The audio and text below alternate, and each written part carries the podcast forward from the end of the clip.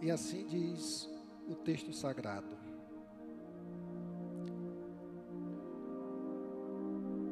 Jesus disse aos seus discípulos: O administrador de um homem rico foi acusado de estar desperdiçando os seus bens. Então ele o chamou e lhe perguntou: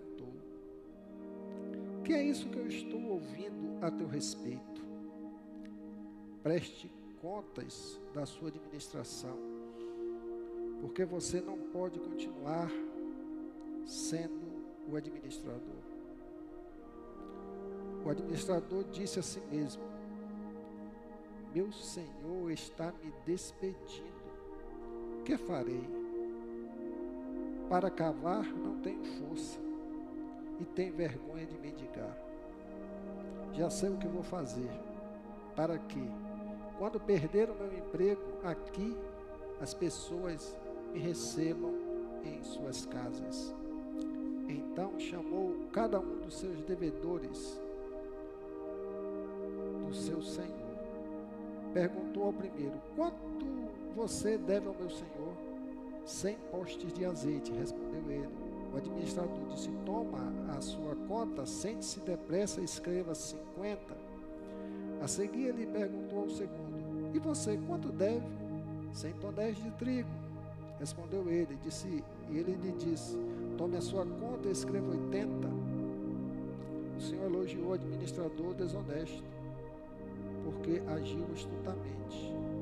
Pois os filhos deste mundo são mais astutos no trato entre si do que os filhos da luz.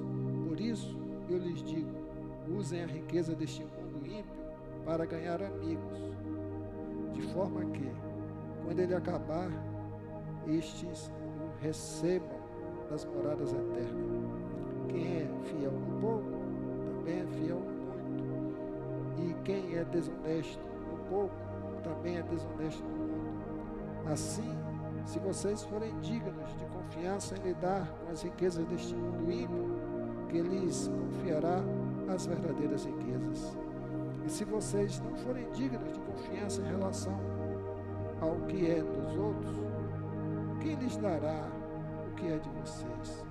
Nenhum servo pode servir a dois senhores, pois odiará e amará o outro e se dedicará a um e desprezará o outro, você não pode servir a Deus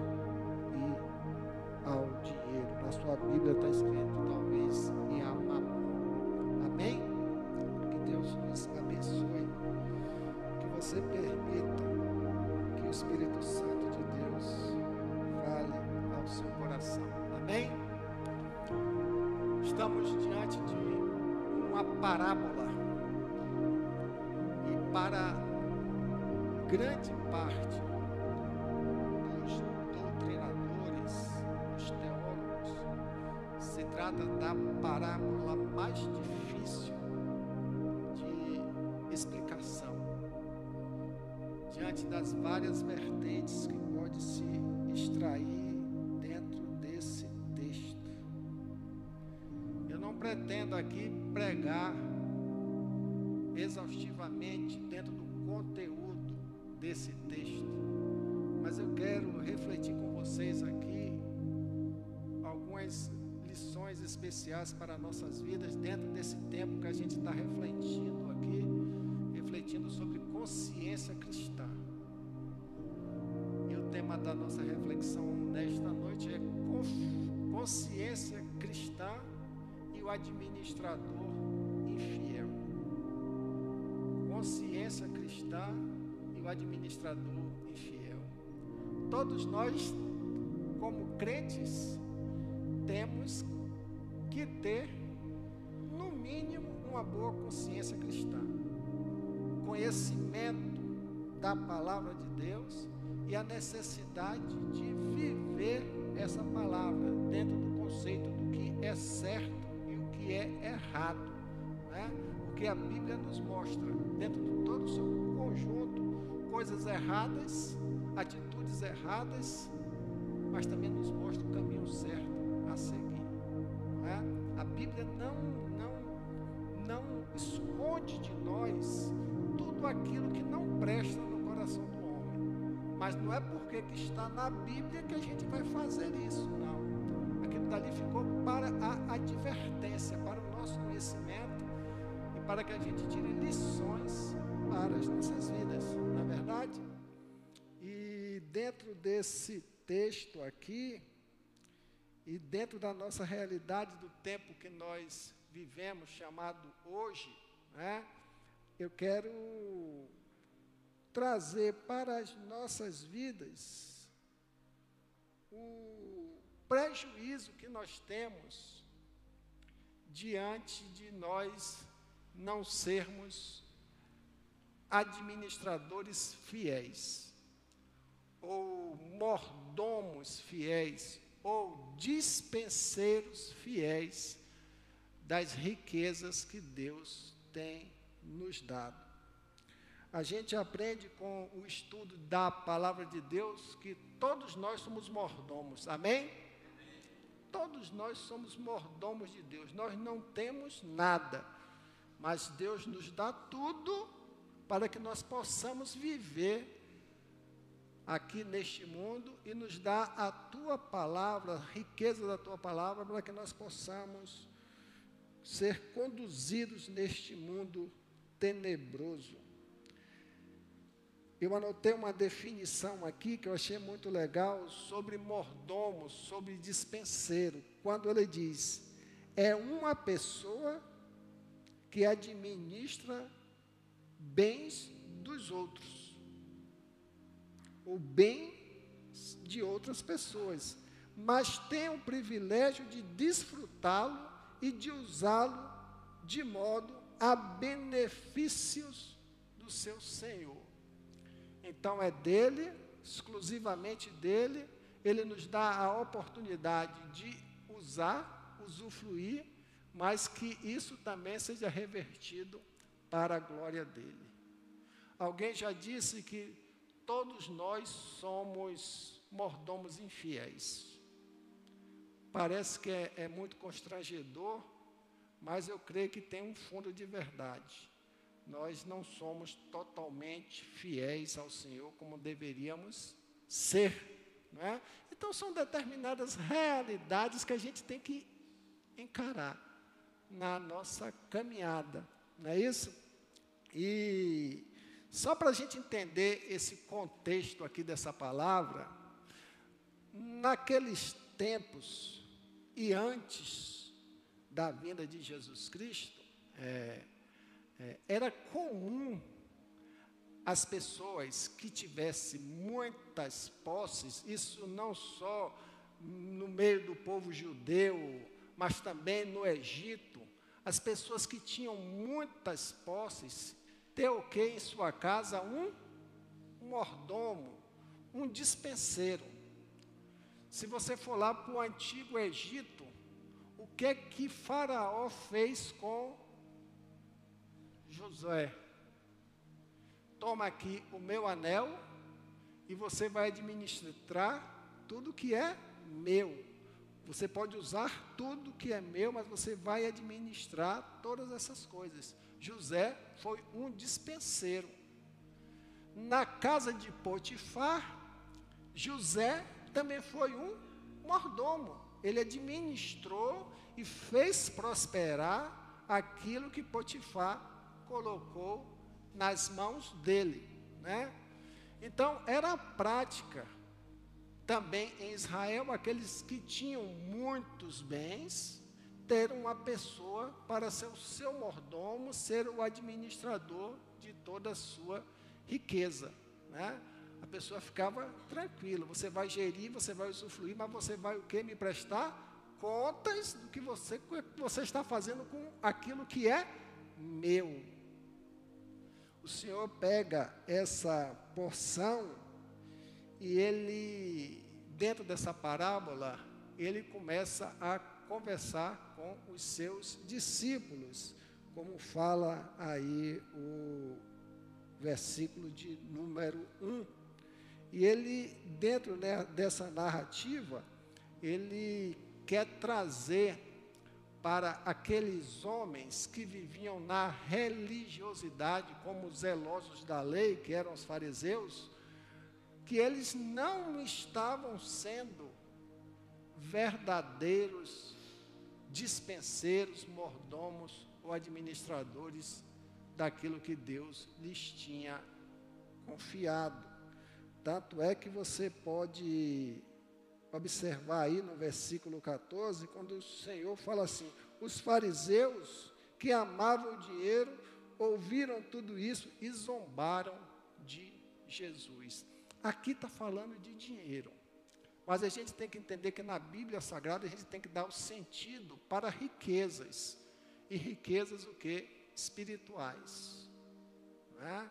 O Senhor, a partir do momento que nós é, o aceitamos como Senhor e Salvador, pela graça e misericórdia dele, deixa o Espírito Santo de Deus ministrar em seu coração. A partir desse momento, nós nos tornamos dispenseiros de Deus, amém? O Senhor lhe confiou toda a riqueza dele nas suas mãos. É aquela passagem onde Pedro e João, ali na porta do templo Formosa, fala assim: Ó, eu não tenho ouro nem prata, mas eu tenho a riqueza que Deus me deu. Levanta-te e anda. Eram dispenseiros do Senhor. Tinha a riqueza do Espírito Santo sobre a vida dele, a riqueza de conhecer a palavra de Deus, né? riqueza de, de desfrutar da graça e da misericórdia de Deus, ser portadores desses favores de Deus para semear por todo o mundo. Né? E o Senhor pega essa porção e para trabalhar com aquele povo e para trabalhar com nós aqui nesta oportunidade, ele levanta essa parábola, né? E a gente começa a pensar, porque aquele mordomo, ele recebeu toda a riqueza daquele homem para administrar e para usar. Chegou um dia que aquele homem percebeu que ele estava sendo lesado, que aquele dispenseiro não estava administrando bem o que lhe fora confiado. E o Senhor veio, e o que é, qual foi a postura dele? Venha me prestar contas. Você não pode continuar sendo o meu administrador. A primeira lição que eu aprendo aqui é que o Senhor vai cobrar de nós tudo que Ele tem nos colocado como dispenseiro em nossas mãos, Ele vai cobrar de nós. O que, é que você tem feito com o que eu tenho te dado? E Ele veio cobrar e vai cobrar diante das riquezas que Ele tem nos concedido, o que é que nós temos feito, como nós temos administrado isso. Aquele homem, ele se reconheceu tão negligente e que ele imaginou assim: olha, eu vou ser despedido. Se fosse no tempo de hoje, no tempo que nós vivemos, e considerasse a lei hoje, que existe aqui, digamos assim, a lei do Brasil, você seria despedido por justa causa. Não é isso? O seu patrão lhe concedeu tudo, você não administrou direito, perdeu, e você era digno de ser despedido por justa causa. Mas naquele tempo, a orientação era: venha me prestar contas do que você fez com as riquezas que eu te dei. Não é? E aquele homem, vendo toda aquela situação, porque ele disse: ó, trabalhar para cavar não tem força, e tem vergonha de mendigar. Estava acostumado a viver uma vida só de usufruir o que Deus tinha dado, mas não investia nada de sua vida naquele reino, não, não, não, investia força, não investia esforço, vivia na sua comodidade, no seu bem bom. E ele reconheceu: não tem condições de cavar, não tem força. Esse negócio não é para mim. A que ponto chegou aquele homem? Totalmente desestruturado. E talvez você conheça muitos crentes assim, que o Senhor lhe concedeu tudo para administrar, não administrou bem e não tem força, não tem ânimo de prestar contas a Deus do que fez com as riquezas dele. Que farei? A grande pergunta. Quando o dispenseiro que tomava conta de todo, toda aquela riqueza, ele tinha poder para emprestar, para vender, para negociar, ele tinha poder para tudo. E a única solução foi ele procurar os devedores e falou assim: qual a nota que você tem aí? Ah, eu estou devendo 80, eu estou devendo tanto, então reduz aí para 80. Eu estou devendo 100, reduz aí para 50. Eu vou fazer isso com você, porque você é gente boa. Só que o dono dos bens não sabia disso. Ele estava montando uma estrutura para, em caso de ele vir a ser despedido, ele tem o quê? Bom relacionamento com as pessoas que ele fez favores para diminuir o valor da dívida. A solução foi essa. Olha, eu quero ficar numa situação confortável, que no dia que eu não devo, que eu for despedido, eu tenho meus amigos para o que me socorrer. Ó, oh, que homem bom, baixou a minha dívida. E assim a gente vai conduzindo a as coisas que Deus tem, tem nos concedido diante da preciosidade da mordomia que nós temos. E o Senhor veio, que está um, um, uma grande controvérsia interpretativa aqui, dizendo que o Senhor veio e elogiou o teu servo. Mas esse S aí está com S minúsculo. É? O Senhor elogiou o administrador desonesto. Se você olhar assim, você vai dizer assim: ah, gente, o, o dono de tudo elogiou. Não. Esse Senhor é o Senhor o qual ele tinha negociado. Uma das correntes mais fortes de interpretação é nesse sentido. Mas a, a essência da nossa reflexão não é isso, é para que os irmãos apenas tomem conhecimento do contexto desse texto. Abra sua Bíblia em 1 Coríntios 4:1. 1 Coríntios 4:1.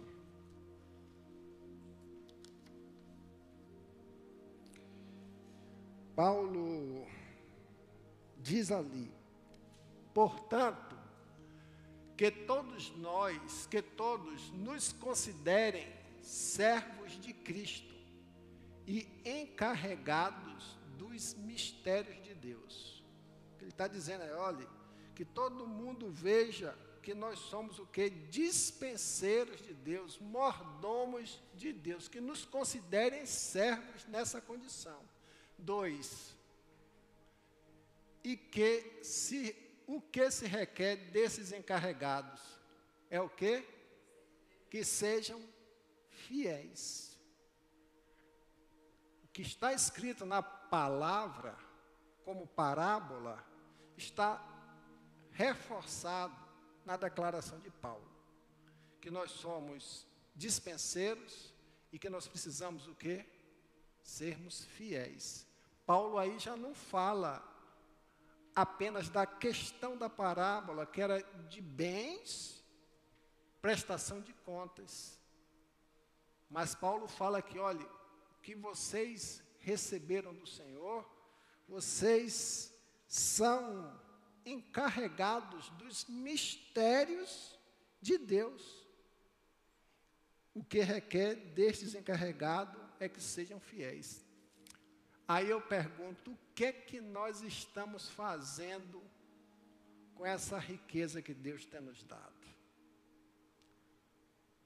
Aí a gente começa a pensar, a gente começa a refletir se realmente nós estamos é, correspondendo ao nosso Senhor com as bênçãos que Ele nos tem concedido. Por que, que eu estou falando isso, irmãos, nesta noite? Como eu tenho dito aqui, já é a terceira vez que a gente vem falando sobre consciência cristã, é para nos chamar à responsabilidade daquilo que nós somos responsáveis. É? Vida espiritual, relacionamento com o Senhor, nós temos responsabilidades. Né? O Senhor confia em nós e confia a nós é?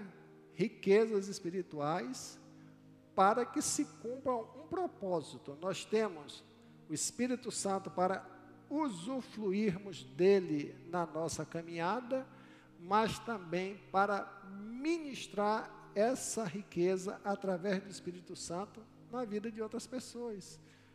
O que é que nós estamos fazendo? É? O que é que nós estamos fazendo com a mordomia do tempo? O que é que nós estamos fazendo com a questão do discernimento espiritual? O que é que nós estamos fazendo com a questão da sabedoria espiritual? São várias reflexões que a gente pode buscar e se confrontar para que a gente salte desta condição de mordomos infiéis para mordomos fiéis. E nós temos essa possibilidade de sermos mordomos fiéis.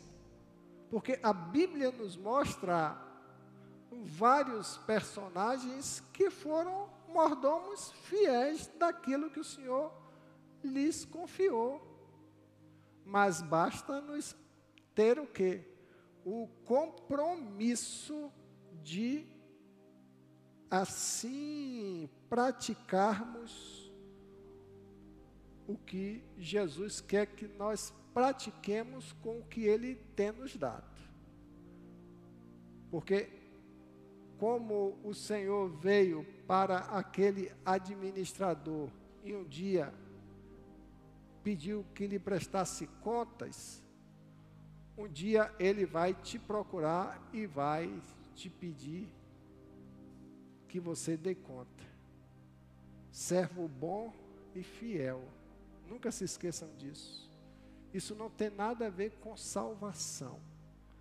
Porque salvação é pela graça, pela graça sois salvos. Isso não vem de vós, é pela fé, é um dom de Deus para que ninguém se glorie. Efésios 2:8. É um presente de Deus, é graça. Você não vai perder a salvação por isso tudo.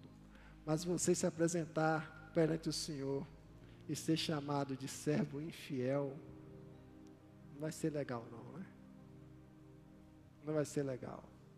É por isso que todo tempo a gente precisa, ó, reajustar a nossa vida espiritual. Nós vivemos hoje num tempo de um evangelho é, que se perdeu o sentido, se perdeu o senso de compromisso, o senso de dedicação, o senso de amor, o senso de testemunho por causa da, do relativismo que nós vivemos, que influencia muito a igreja hoje, né? o mudanismo, o secularismo, que deixamos a porta aberta e foi entrando aos pouquinhos em nossos corações. E a gente acaba perdendo essa essência. Por isso que a gente tem que ter muito cuidado com as riquezas que o Senhor tem nos concedido porque somos abençoados por elas, mas existe para que a gente abençoe outras pessoas. Quero deixar aqui quatro pontos dentro dessas riquezas, que está em 1 Tessalonicenses 2,4. 1 Tessalonicenses 2,4. Abra sua Bíblia, vamos manusear um pouco a Bíblia. 1 Tessalonicense 2,4.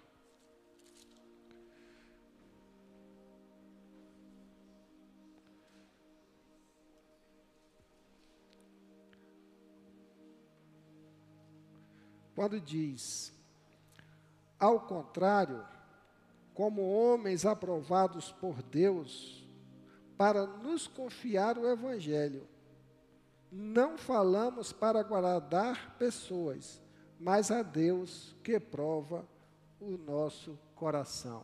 Ou seja, nós somos mordomos do Evangelho do Senhor. Vocês já pensaram entender a grandiosidade disso?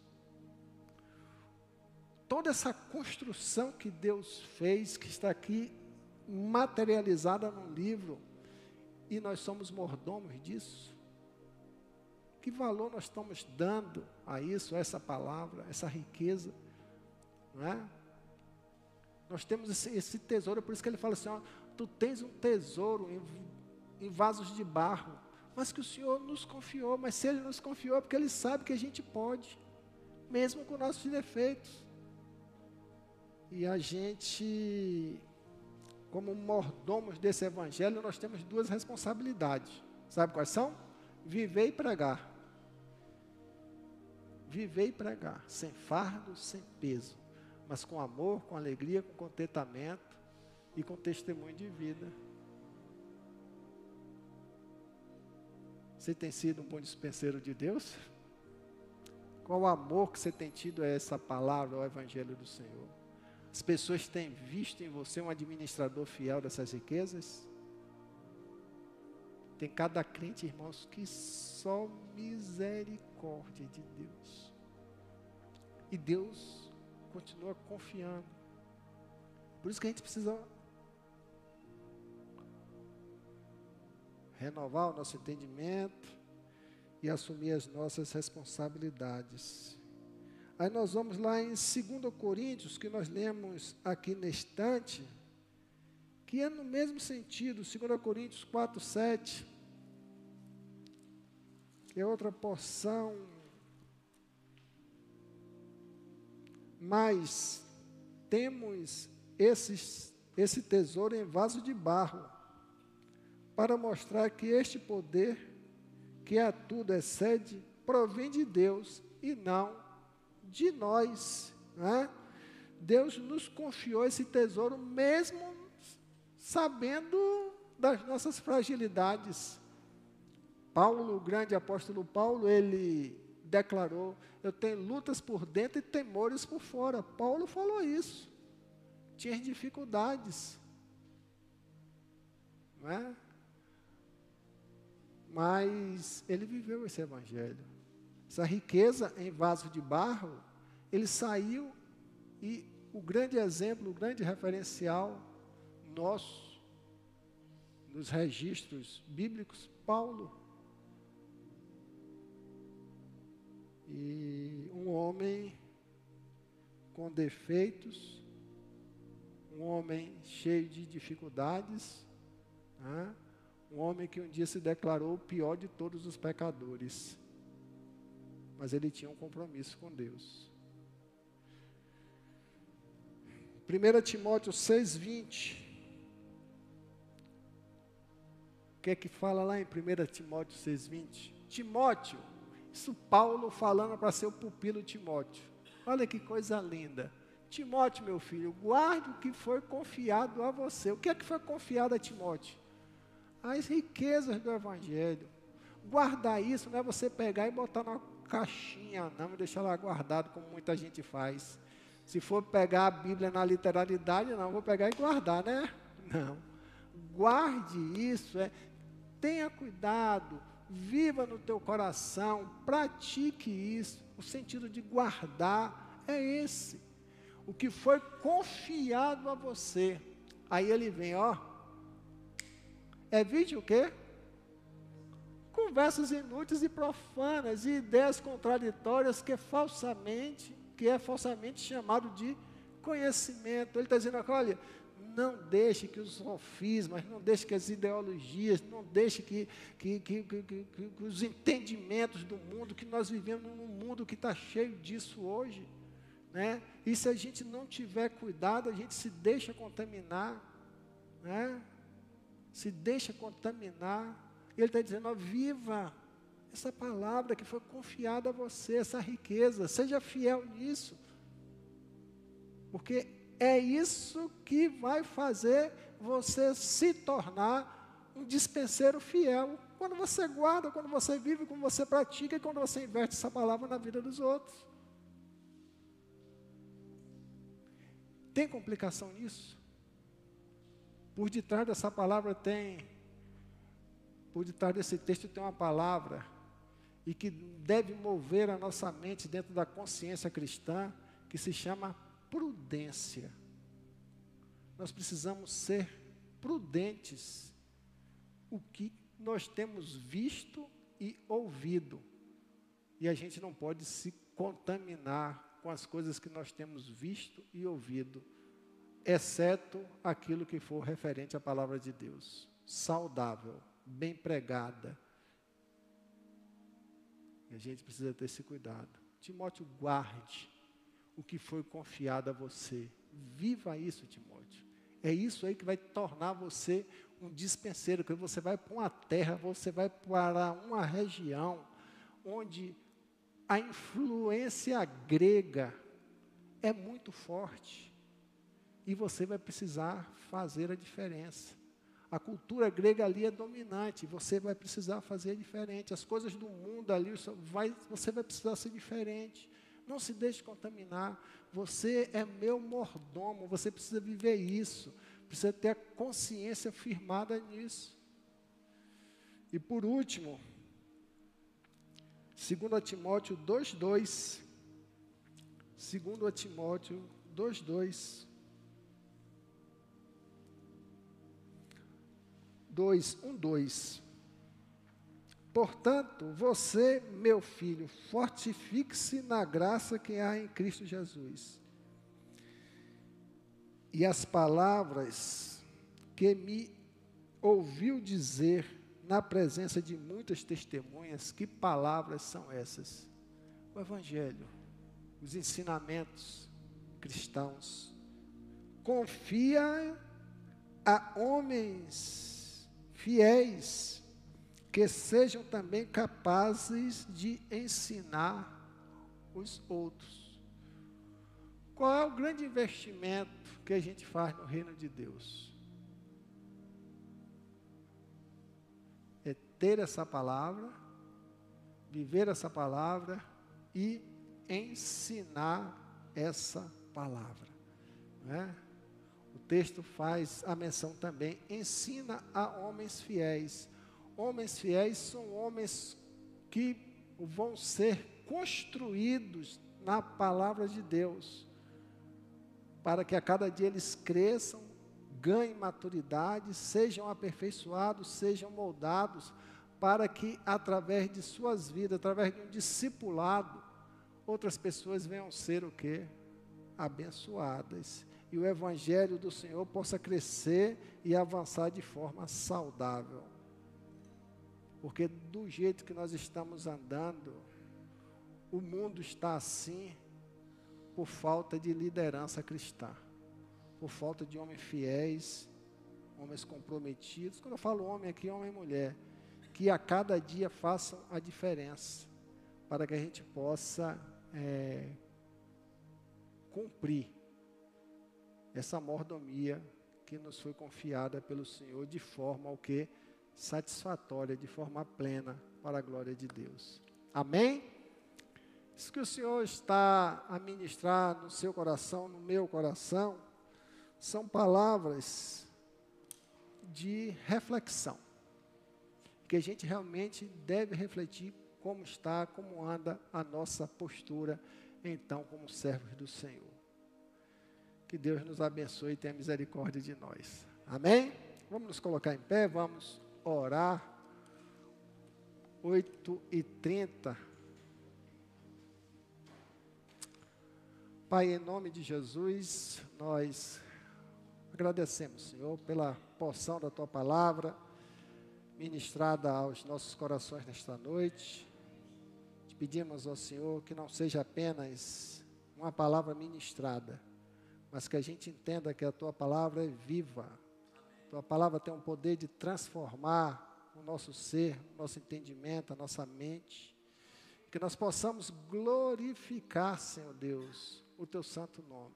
Que a tua palavra vem para nos ensinar, nos orientar, nos capacitar e nos mostrar que nós podemos ser mais e melhor para o Senhor. Precisamos apenas, ó Deus, de assumirmos as nossas responsabilidades e vivermos, Senhor Deus, com prudência, com sabedoria e com testemunho. Pai, muito obrigado, Deus, pela, pela riqueza que o Senhor nos concede a cada dia. A Sua palavra, Senhor, que nos sustenta, que nos orienta, que é luz para os nossos caminhos e lâmpadas para os nossos pés. Que Deus nos abençoe, que nos dê um restante de semana em paz, que nós possamos desfrutar da riqueza da paz, independente das tempestades da vida. Assim oramos e agradecemos em nome de Jesus. Amém. Dê um abraço em seu irmão bem gostoso, ministre uma palavra de bênção na vida dele e nosso culto está encerrado.